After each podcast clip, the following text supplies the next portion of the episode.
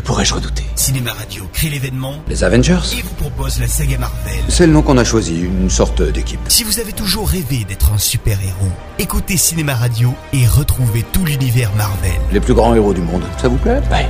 Iron Man, l'incroyable Hulk, Thor, Captain America, Avengers. Je les connais. Analyse des films, historique des bandes dessinées, acteurs de la saga, mise en bouche avec les prochains films Marvel. On a mis un peu de temps à se coordonner, je l'admets. Eric Desmé signe la saga Marvel pour notre plus grand plaisir. Quand ils viendront, et ils viendront, ce sera pour vous. La saga Marvel, c'est sur Cinéma Radio. Nous, on a un Hulk. Cinéma Radio. Cinéma Radio.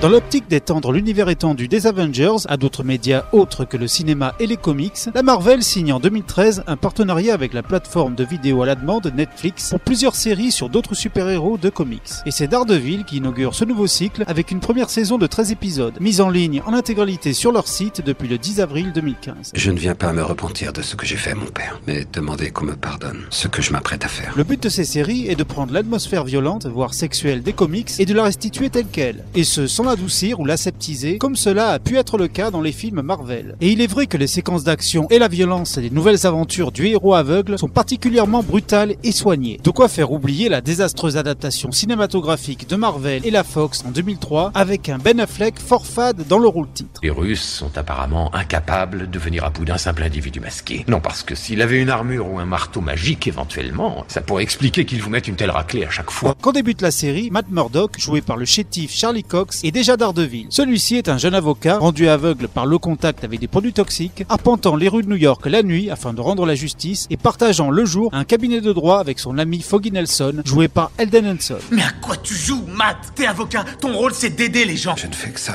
Derrière un masque, tu sais comment on appelle ça? Un justicier, un type qui agit en dehors des lois. Il faut dire que le quartier de leur enfance, Hell's Kitchen, est particulièrement touché par la criminalité et la corruption depuis la reconstruction de la ville après les événements de New York dans le premier Avenger. Et oui, on y revient toujours. Et c'est pour remporter la plus grosse part du gâteau que revient s'installer dans la cité un ancien enfant de Hell's Kitchen, devenu homme d'affaires richissime, l'énigmatique Wilson Fisk. Quand j'étais enfant, je me demandais souvent comment ce serait de vivre ailleurs, très loin de Hell's Kitchen. Vous êtes revenu pourtant. Oui, je me suis rendu compte que cette ville faisait partie de moi, qu'elle coulait dans mes veines, et que je ferais tout pour y rendre la vie plus douce à des gens comme vous. Mais celui que l'on surnomme également le Caïd est en fait un véritable gangster, n'hésitant pas à supprimer tous ceux qui se mettent sur son chemin, et surtout de ses propres mains. Il est incarné magistralement par le grand Vincent Donofrio, ex-vedette de la série New York Section criminelle, qui incarne ici un personnage aussi brutal qu'il est touchant et qui est certainement l'une des principales raisons de regarder la série. C'est amusant, non? Même le meilleur des hommes peut se détourner de sa véritable nature. Ça veut dire quoi, charabia? Ça veut dire que je ne suis pas le samaritain. Je ne suis même pas le prêtre ou le fonctionnaire. Je suis le mal incarné.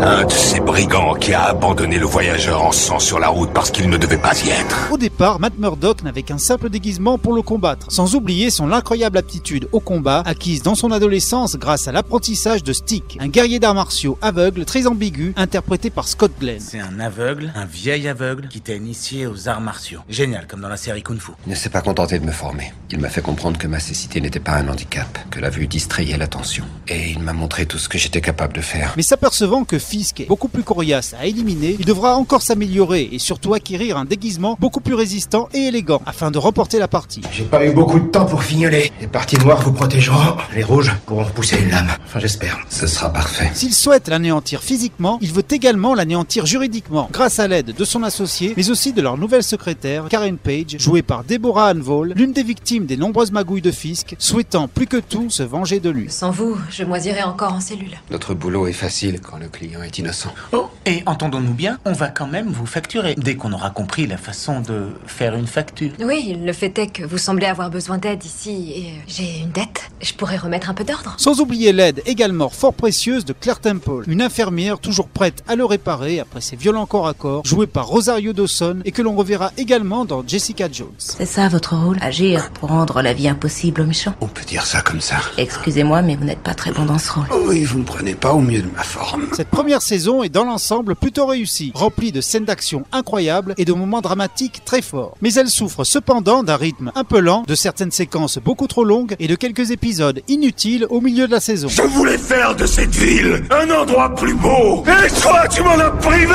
Tu as tout détruit Et pour ça, je vais te tuer Tente ta chance. On sent bien que les auteurs se retenaient beaucoup et considéraient un peu cette saison comme une simple présentation de la série avant la saison 2 qui bénéficie d'un autre showrunner. Et c'est vrai que celle-ci est effectivement beaucoup plus réussie, remportant même tous les suffrages auprès des fans hardcore du comics. J'ai bien peur que le chemin que vous avez choisi ne soit pas le plus facile.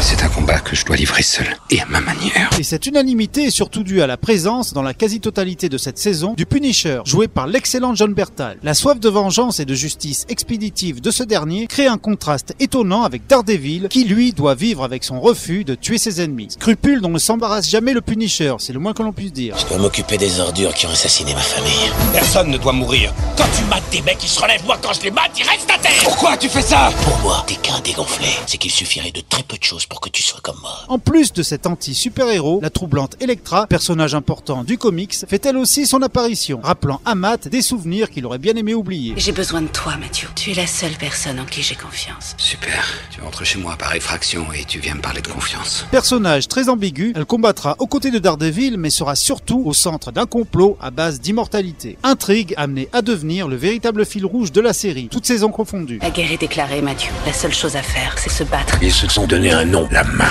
Vous ne pourrez pas stopper ce que nous avons mis en route. Le changement est proche. Mais si cette saison contient de nombreuses séquences anthologiques, elle n'est cependant pas dénuée des habituelles longueurs et scènes inutiles qui plombent un peu la série. Ce qui fait qu'elle n'arrive pas pour moi au niveau d'excellence de Jessica Jones malgré toutes ses qualités. Voilà, je vous retrouve très vite pour une autre chronique et en attendant, comme le disait Daredevil, je vais vous tuer. Retrouvez cette chronique en vidéo en rejoignant sur YouTube la page Cinéma Radio.